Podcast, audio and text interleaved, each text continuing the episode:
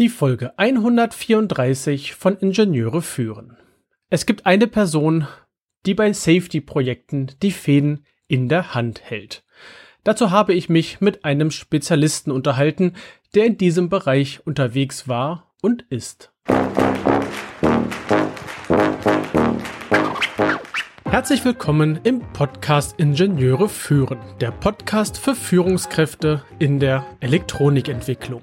Wir sprechen über Führung von Ingenieuren, über die verschiedenen Schnittstellen zu anderen Fachabteilungen und vielen weiteren Themen direkt aus der Praxis. Mein Name ist David Kirchner, ich bin Führungskraft in einem mittelständischen Unternehmen und als Zeitpreneur freiberuflicher Spezialist für die FMEDA-Methode, für Design-Reviews und für FPGA-Entwicklung. Heutiges Thema ist der Safety-Ingenieur. Und hierzu habe ich mir einen Gast eingeladen. Ich habe mich mit Martin Hetzer unterhalten und ich möchte ihn vorab einmal ganz kurz vorstellen. Er hat Verkehrsingenieurswesen studiert, hat anschließend an der TU Dresden gearbeitet, war dann später als Berater und Mitarbeiter als Safety-Ingenieur unterwegs seine Hauptbereiche, nenne ich sie mal, sind Industrial-Produkte, Automotive und Transportation. Und wem Transportation nicht sagt, der hat wenig mit der Bahn zu tun. Weiterhin war er auch Hardware- und Softwareentwickler in bestimmten Bereichen und ist heute RAMS-Manager, also im Bereich der Systementwicklung unterwegs. Ich hatte mit Martin vor vielen Jahren einmal in einem Safety-Projekt Kontakt, ich war der Hardware-Projektleiter und Martin der externe Berater, der uns geholfen hat, das Produkt auf die Straße zu bekommen. Vielleicht nicht unbedingt die Straße, aber so im übertragenen Sinne. Und seitdem haben wir losen Kontakt gepflegt und ich fand, es ist einfach spannend, ähm, mich mit ihm zu unterhalten und auszutauschen. Und unsere Themen von diesem Gespräch möchte ich einmal kurz vorstellen. Wir haben angefangen mit dem Thema SEAL-Projekte in der Hardwareentwicklung, Einordnen des Safety-Projektes, äh, des Pro Safety-Prozesses, Entschuldigung, der Prozess. Dann die Frage, was ist eigentlich der Safety Case? Dann ging es weiter mit Safety auf den verschiedenen Ebenen. Es gibt ja die Systemebene, es gibt die Ebenen der einzelnen Bereiche. Dann hat er uns ein bisschen was zum äh, dazu erzählt, wie man Safety-Ingenieur werden kann, wie das Ganze im Unternehmen einzuordnen ist und was denn normale versus Safety-Projekte sein können. Leider hatten wir ein paar Audio-Aussätze, ein paar Audioprobleme und ich bitte dies zu entschuldigen. Dem Inhalt tut dies kein Abbruch. Und dieses Interview ist auch wieder etwas länger geworden, länger als ich meine Episoden machen möchte. Also habe ich diese wieder gesplittet in zwei Teile und heute gibt es den ersten Teil und natürlich dann nächste Woche den Teil 2. Und nun wünsche ich viel Spaß mit diesem Interview und wir hören uns nach dem Interview noch einmal kurz wieder. Und so begrüße ich heute ganz herzlich Martin Hetzer hier im Interview. Hallo Martin, wie geht es dir? Hi David. Ja, ich grüße dich. Ja, mir geht's wunderbar. Danke, danke. Das freut mich. Ja, ähm, vielleicht stellst du dich einmal ganz kurz der Hörerschaft vor, wer du bist, was du so gemacht hast und äh, womit du dich heute so an Themen herumschlägst. Genau, also grundsätzlich als Safety Engineer bin ich eigentlich seit, äh, und das ist ja heute ein bisschen das Thema, seit äh, 10, 11 Jahren tätig und ähm, habe mich da von der Hardwareentwicklung äh, spezifisch dann entsprechend im Safety Management in Richtung Softwareentwicklung und Produktentwicklung entwickelt. Und ähm, heute bin ich vorrangig auch in der Systemebene tätig. Das heißt, beschäftige mich auch ein bisschen stärker mit der Integration und ähm, der Nachweisführung für sicherheitskritische Systeme. Und ähm, habe da verschiedene Domänen ausprobiert. Ähm, im Industrial-Bereich, war im Automotive-Umfeld tätig und auch ähm, vorrangig im Mobility-Umfeld im Augenblick.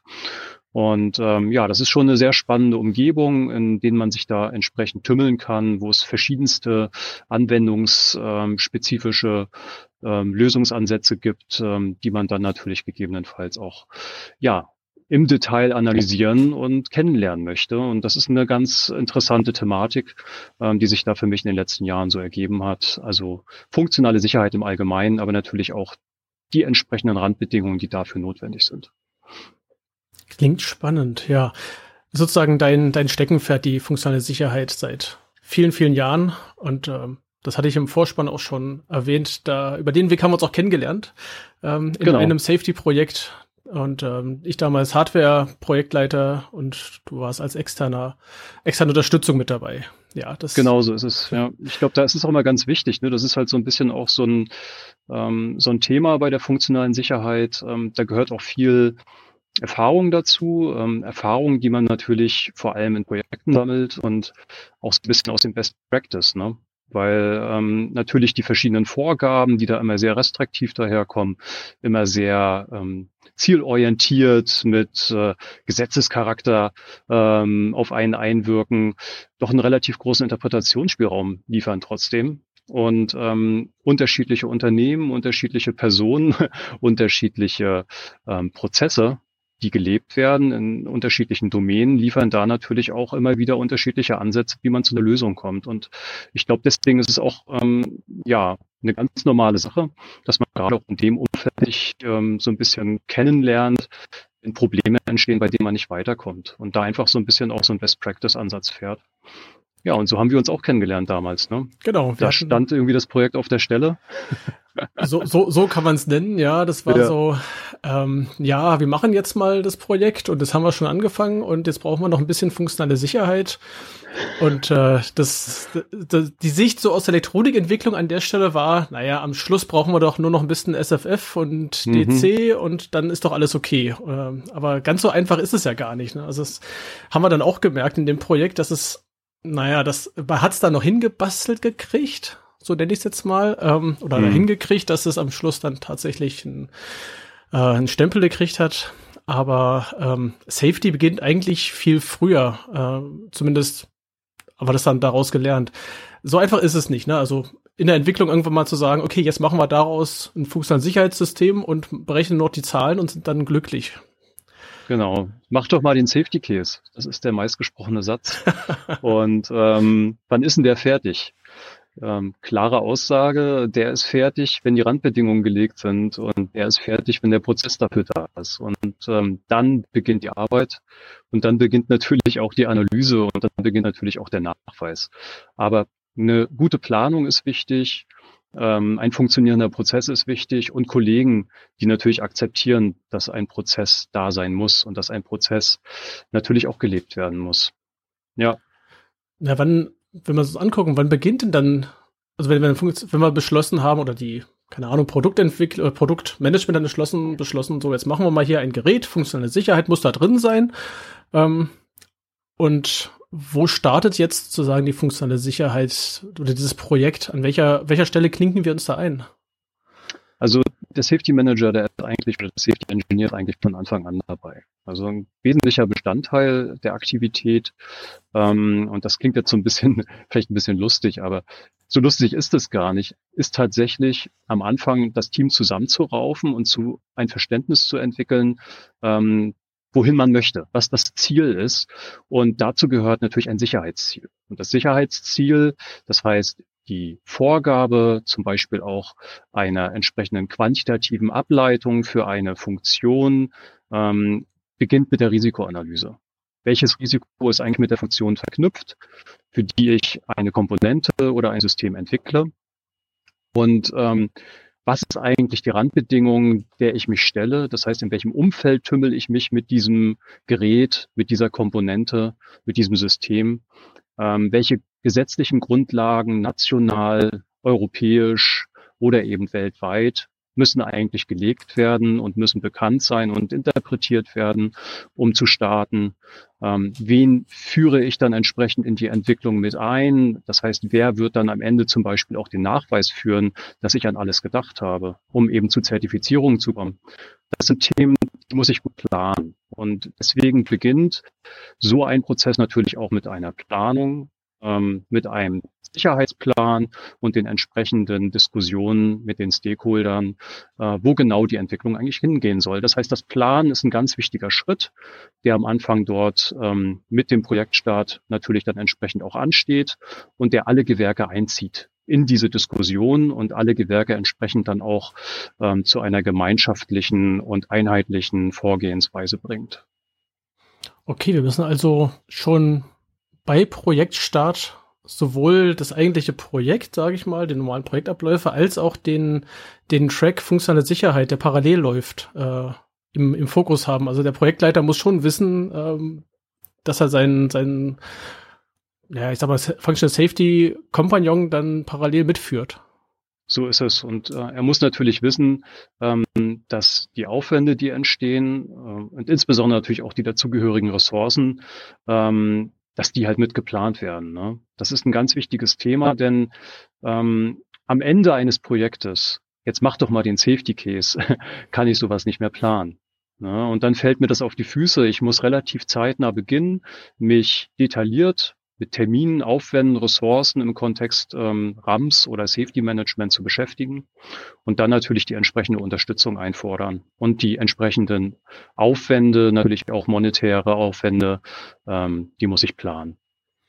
Jetzt fiel schon zweimal der Begriff Safety Case. Vielleicht eine ganz kurze Erläuterung für unsere Zuhörer, ähm, was, was sie darunter verstehen dürfen.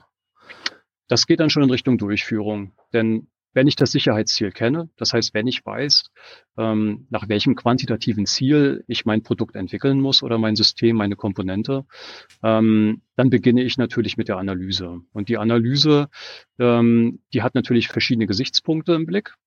Grundsätzlich gibt es da projektspezifische Festlegungen. Ähm, es gibt aber natürlich, wie bereits ähm, gesagt, normative äh, Vorgaben, es gibt ähm, regulatorische Vorgaben auf nationaler, europäischer oder eben weltweiter Ebene, die eingehalten werden müssen. Und für diese Vorgaben, ähm, da muss ich Anforderungen schreiben. Anforderungen, die ganz gezielt dann auch dazu führen, ähm, dass ich mein System zielgerichtet entwickeln kann, sinnvoll in eine Richtung entwickeln kann, für die ich es am Ende dann auch anwenden möchte.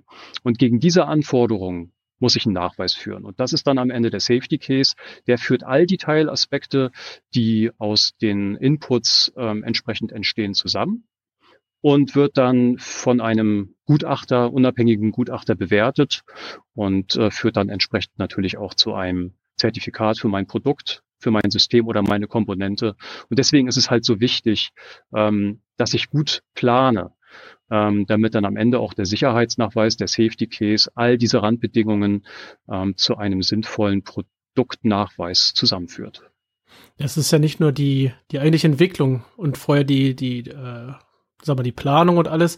Du musst ja dann auch noch die, die ganzen Sachen ja auch, das ganze System ja auch testen. Also muss ja gegen die Sicherheitsanforderungen auch, das muss ja auch irgendwie ähm, getestet werden, ob alles erfüllt ist. Also auch in, in mhm. Hardware sozusagen. Wenn ich jetzt von der Elektronikentwicklung aussehe, und ich habe da irgendwelche Maßnahmen drin, die müssen ja auch erstmal getestet werden, bevor ich sagen kann, okay, diese Maßnahme scheint tatsächlich zu wirken. Das ist ja keine theoretische Betrachtung.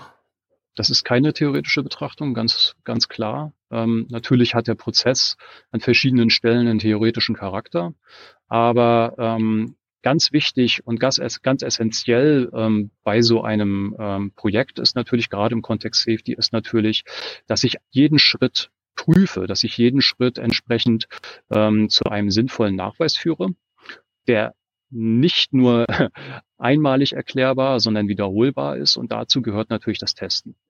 Ähm, für den Safety Manager ist es oft so, dass er beginnen mit den Anforderungen über die Architektur hin zur, äh, zur Implementierung mit verschiedenen Prüfaufgaben vertraut wird.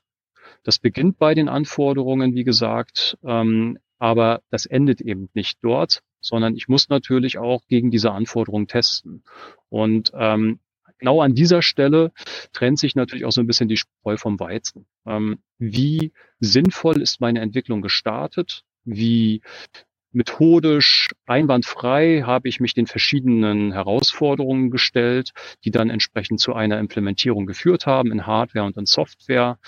Wie gut habe ich diese Anteile integriert? Ähm, das muss ich nachweisen. Dafür brauche ich ein sehr sauberen und auch gut geplanten Test, ähm, der mich an den verschiedenen ähm, Schnittstellen, die halt dort entstehen, ähm, dazu führt, eine Aussage zu geben, ähm, wie gut dann am Ende das Produkt gegen die Anforderungen ähm, nachweisbar ist. Und Test ist eben auch etwas, was grundsätzlich gut geplant sein möchte, damit ich da auch zu einer sauberen Durchführung komme. Test ist etwas, was sehr maßgeblich ist, um am Ende natürlich auch eine Aussage gegenüber meinen Stakeholdern und natürlich auch meinem Gutachter geben zu können, ähm, dass das Produkt seinen Anforderungen entspricht. Und ich denke, ich gehe recht in der Annahme, dass die Tests auch so ein bisschen hierarchisch aufgebaut sind. Also ich habe dann immer Hardware, also Modultest. Ich teile, teste Teile der Hardware, Teile der Software. Dann führe ich das zusammen, mache Integrationstests und teste das auf der Ebene und so weiter. Also dass ich in mehreren Schritten auch testen werde, dann in solchem genau. Prozess. Genau. Die Anforderung teilst du erstmal auf in Richtung deines Produkts im Kontext Hardwareentwicklung, im Kontext Softwareentwicklung, dann wird natürlich mit der entsprechenden Implementierung und der Umsetzung der Anforderungen an verschiedenen Stellen äh, eine Integration erfolgen. Das heißt Software-Software-Integration, Software-Hardware-Integration ähm, zu einem Produkt und an den verschiedenen äh, Stellen, wo ich halt diese Integrationsaktivitäten vornehme, muss natürlich auch ein Test passieren. Und dieser Test, der muss äh, iterativ, das heißt über die verschiedenen Phasen hinweg ähm, der Entwicklung, dann natürlich auch kontinuierlich wiederholbar sein. Denn wenn ich kleinere Anpassungen machen möchte, ähm, dann sollte es nicht dazu führen, dass ich gegebenenfalls einen Test komplett wiederholen muss. Ich möchte natürlich an verschiedenen Stellen ähm, ja, iterativ die Sache zwar fortführen, aber flexibel bleiben. Deswegen ist auch Automatisierung hier ein wichtiges Thema. Wie komme ich zu einem automatischen Test? Wie komme ich zu einem automatisierten Ansatz, der es mir dann auch ermöglicht, ich sag mal, grundsätzlich ähm, immer wieder meine Testaktivitäten zu wiederholen, ohne ähm, mich in große Mehraufwände zu stürzen. Hm. Ah ja, okay. Automatisierung ist auch spannend an der Stelle. Ja, ähm, wenn ich mir das so angucke, ich habe dann meinen Safety Manager habe ich auf den einzelnen Ebenen, also Hardware, Software, ähm, vielleicht auch im Bereich der Integration dann auch nochmal separate Stellen oder hat immer im Prinzip eine Person über so ein Projekt hinweg die Fäden in der Hand? Das ist natürlich unterschiedlich. Es kommt natürlich ein bisschen drauf an, ähm, wie komplex das Thema und wie komplex dann entsprechend natürlich auch die Aufwände sind, die dahinter stecken. Aber wie so oft im Leben äh, hast du keinen Zugriff auf unendlich viele Ressourcen und Mittel. Demzufolge, und das ist auch eine Besonderheit ähm, im Safety Management und auch eine besondere Anforderung an einen Safety Manager, musst du tatsächlich in allen Bereichen ein Stück weit dich auskennen. Natürlich hast du eine Spezialisierung, du bist ein Experte für die Hardware oder du bist ein Experte für die Softwareentwicklung oder du kennst dich besonders gut mit Risikoanalysen aus und tummelst dich gerne im Systemumfeld. Ähm, aber wenn du wirklich eine Produktentwicklung aussteuern sollst, wenn du dort entsprechend als ähm, Safety Manager, als RAMS Manager aktiv ähm, agieren sollst, musst du schon auch an den verschiedenen Stellen Erfahrung mitbringen. Und das ist ja das, was ich am Anfang so ein bisschen auch meinte. Ähm, da gehört so einiges an Projekterfahrung dazu, um so etwas ähm, ja in einer adäquaten Art und Weise dann auch tun zu können. Und ähm, man möchte jetzt nicht jedem jedes Wissen abverlangen. Ähm, gegebenenfalls sollte man eben auch wissen, wo es steht, wo man es nachlesen kann, wie man gegebenenfalls auch ähm, zu einer Person kommt, die man fragen kann. Aber ähm, es ist schon ein sehr umfassendes äh, Aufgabenkonstrukt und das macht die Sache natürlich auch spannend und auch zu einer großen Herausforderung. Mhm. Der Safety-Ingenieur, das ist das, ähm, ich meine, in deinem Fall, du hattest Verkehrsingenieurswesen studiert. Ja, ist ähm, richtig. Ist es dann eine Art äh, Fortbildung, Ausbildung oder ist es Learning by Doing? Wie kommt man dazu, dann Safety-Ingenieur zu werden? Also ähm, im Sinne von, welche Weiterbildungen braucht man dafür? Oder ist es tatsächlich, ich komme in eine Firma und lerne es Stück für Stück äh, mit dazu? Oder braucht man dafür eine Ausbildung? Wie kommt man dahin? Das ist tatsächlich auch heute noch nicht so einfach, ähm, beziehungsweise ähm, ein Stück weit wird man sehr häufig oder das höre ich oft ähm, ähm, ja in der Firma in die Richtung gelenkt, ne? ähm, weil es natürlich dann entsprechend genutzt und ähm, benötigt wird, das Safety Management. Ähm, Ausbildung ist immer noch schwierig. Es gibt für die verschiedenen Domänen natürlich an unterschiedlichen Hochschulen die Möglichkeit, ähm, in das Thema reinzuschnuppern, dort auch Vorlesungen zu hören, sich mit dem Thema RAMs oder Safety ähm, auseinanderzusetzen. Dazu gehört natürlich vorrangig Zuverlässigkeitsanalyse, dazu gehört äh, natürlich auch Verfügbarkeitsanalyse, ganz wichtige, ja, ich sage mal Säulen, ne, so einer Produktentwicklung und ähm, damit einhergeht dann oft auch das Thema Safety. Aber eine spezifische Ausbildung in dem Kontext, sowas findet man eigentlich sehr selten. Im Eisenbahnumfeld, was ja im Augenblick mich vor allem umtreibt, gibt es da schon verschiedene Universitäten, die da auch Lehrveranstaltungen anbieten, die das spezifische Thema entsprechend dann auch ähm, ihren Hörern ähm, zur Verfügung stellen, den Studenten und dort entsprechend auch solche Vorlesungen anbieten. Aber ich höre oft und auch von anderen Kollegen, dass dann doch eher das Learning by Doing in der Firma ähm, im spezifischen Projekt dazu geführt hat, ähm, dass sie sich dann verstärkt für, dafür interessiert haben und dann eben auch sich ähm, haben weiterbilden lassen. Unterschiedliche Firmen machen da natürlich dann auch Angebote an ihre Mitarbeiter für Schulungen, gegebenenfalls auch für zertifizierte Schulungen bei entsprechenden externen Anbietern. Sowas wird ja durchaus angeboten. Ähm, und das hilft dann natürlich auch, ein besseres Verständnis für das Thema zu entwickeln und dann auch zielgerichteter ähm, äh, an solchen Themen zu arbeiten. Denn wie gesagt, ähm, es ist ein recht umfassendes ähm, eine recht umfassende Aufgabe, ähm, die gegebenenfalls auch ein bisschen einen trockenen Eindruck, Grundeindruck hat, gerade auch wenn es um die Anwendung von Normen geht, die dann eben domänenspezifisch einzuhalten sind. Aber mit dem mit der Anwendung und mit dem Verständnis für die Anwendung ähm, solcher Anforderungen entwickelt sich dann auch relativ schnell der Reiz und ähm, der Spaß denn ähm, du hast mit vielen Gewerken zu tun, ähm, du hast mit vielen unterschiedlichen Herausforderungen zu tun, ähm, technischen, aber natürlich auch methodischen, weil du musst analysieren, du musst ähm, gegebenenfalls eben auch an verschiedenen Stellen in die Diskussion gehen mit dem Auftraggeber, um grundsätzliche Randbedingungen zu diskutieren, um grundsätzliche Anforderungen an das Produkt zu diskutieren. Und ähm, ja, das macht sehr spannend und macht es dann natürlich auch sehr äh, herausfordernd. Hat natürlich bestimmt auch eine gewisse Abwechslungs, äh, abwechslungsreiche Tätigkeit, zumal wenn man in verschiedenen Ecken in der Firma dann mit solchen Projekten zu tun hat. Dann ganz klar. Mal hast du was ganz Systemebene, dann darfst du abtauchen in irgendwie Hardware, dann darfst du abtauchen in genau. Software, dann wieder auftauchen in die Systemebene. Also ganz immer klar. wieder in verschiedenen Ecken. Ähm, wo ist man denn dann da eingebettet innerhalb des, innerhalb der Firma? Also ist es eine eigene Functional Safety Abteilung? Ist es die Konformität oder hängt man dann irgendwelchen anderen ist, oder ist man eine Stabsstelle von der, innerhalb der Entwicklung? Wo ist man denn da so eingebettet? Oder Qualitätswesen könnte ich mir auch noch vorstellen. Weil es ist ja so ein, du bist ja für alles irgendwie, hast du zu allen möglichen Schnittstellen. Du musst gucken, wo kommen die Sachen her, die ich da reinsetze. Ich, man kann ja nicht alles einfach verbauen. Manche Sachen müssen ja auch entsprechend, äh, naja, ähm, bestimmte Eigenschaften erfüllen oder ähm, Softwareprodukte müssen bestimmte oder Tools müssen bestimmte Eigenschaften erfüllen.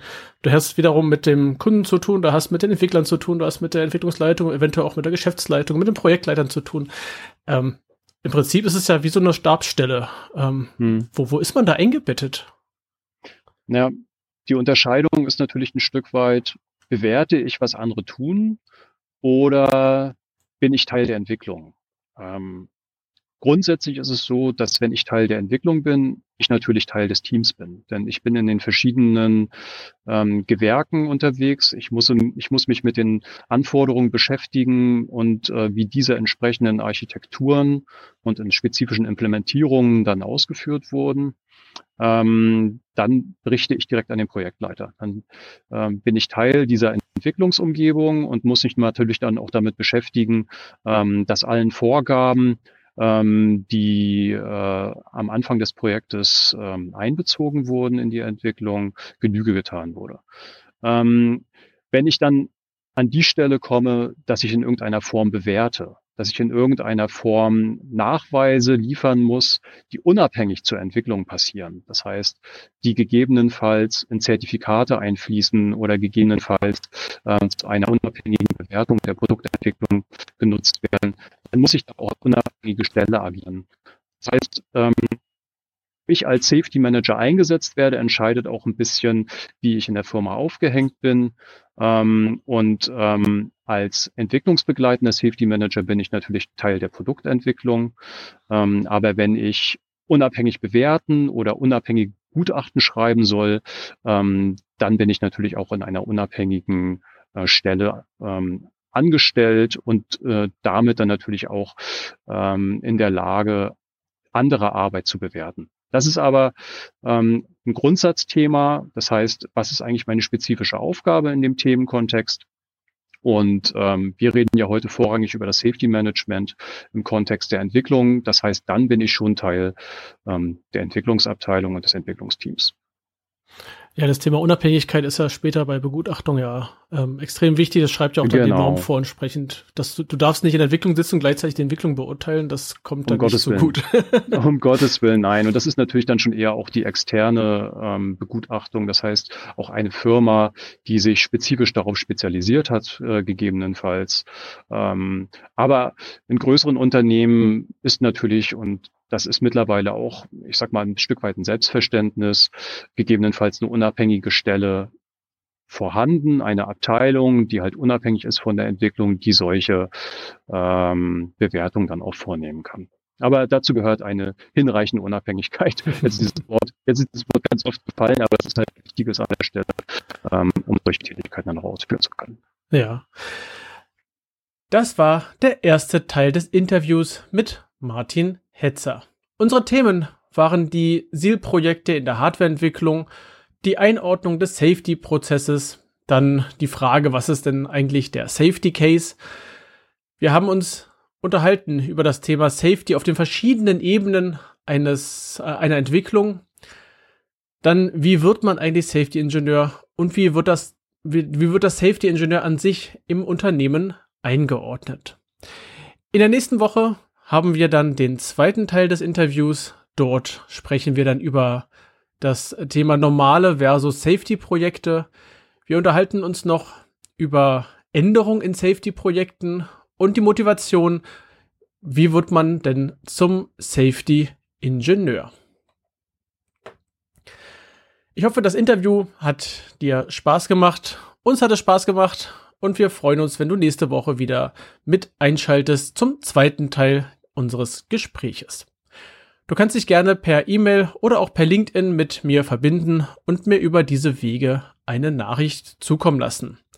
In LinkedIn gibt es außerdem auch den, die Gruppe zu diesem Podcast. Und ich freue mich, wenn du den Podcast weiterempfiehlst, zum Beispiel an deine Kolleginnen, Kollegen und Freunde. Und ich freue mich außerdem noch über eine 5-Sterne-Bewertung auf Apple Podcasts und auf eine Rezension. Meine Newsletter sowie weitere Informationen findest du in den Shownotes unter ib-dck.de slash if134. Das war die heutige Folge des Podcasts Ingenieure führen. Ich danke dir ganz herzlich fürs Zuhören. Nutze das Wissen und die Tipps, um deinen Arbeitsalltag zu vereinfachen und zu verbessern. So sage ich Tschüss und auf Wiederhören. Bis zum nächsten Mal. Dein David Kirchner.